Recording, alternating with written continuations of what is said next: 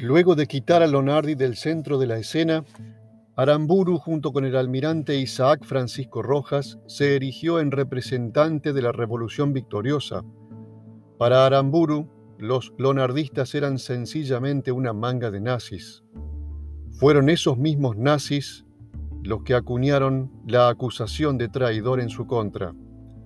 Entre ellos se encontraban los llamados cadetes de la gloria, un grupo de militares retirados que por su rol protagónico en el golpe contra el presidente constitucional Hipólito Yrigoyen, el 6 de septiembre de 1930, fundó una línea política dentro del ejército.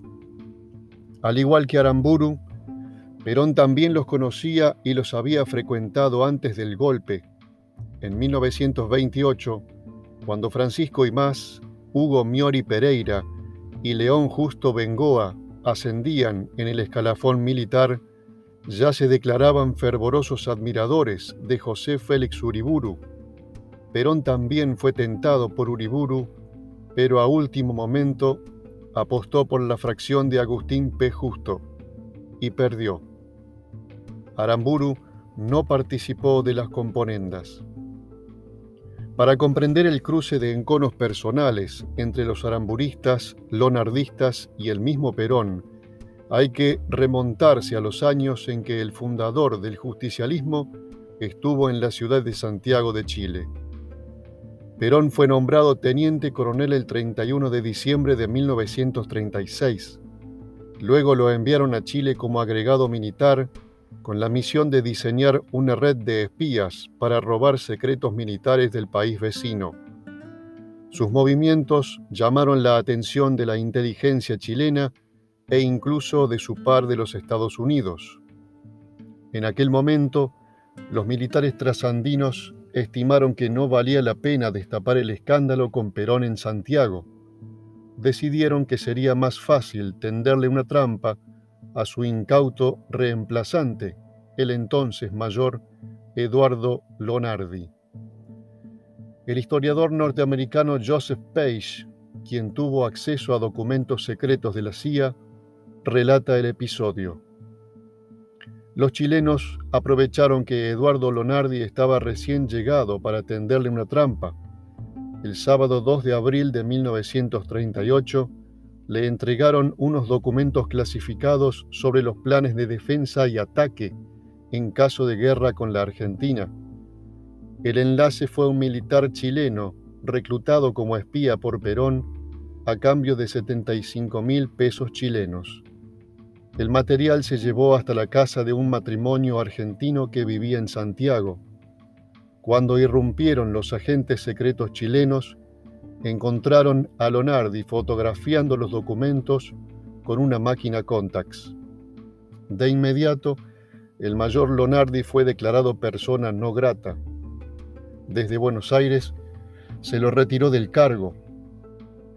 Lonardi siempre pensó que Perón conocía el seguimiento de los chilenos y que sus fuentes ya habían sido infiltradas. Su resentimiento creció cuando llegó a la conclusión de que Perón le retaseó información a propósito para dejarlo en evidencia y al descubierto. Una vez regresada al país y preocupada por la carrera militar del jefe del clan, la familia Lonardi intentó obtener una explicación de su conducta por parte de Perón y también alguna clase de apoyo político en el ejército, Perón les cerró la puerta de su despacho en la cara con el argumento de que Lonardi había cometido varios errores de procedimiento. El primero y fundamental, fotografiar el material fuera de la sede de la embajada, es decir, fuera de la sede diplomática. Con este acto, Perón se ganó la enemistad de Lonardi y de un grupo de oficiales que lo rodeaban con anterioridad a los sucesos que determinaron que Aramburu se convirtiera en objeto privilegiado de su odio. Antes de participar en el golpe de Estado que desplazó a Juan Domingo Perón del poder, Aramburu había ido creciendo en su carrera militar. Ascendió a coronel en 1947, a general de brigada en 1951 y a general de división en 1954.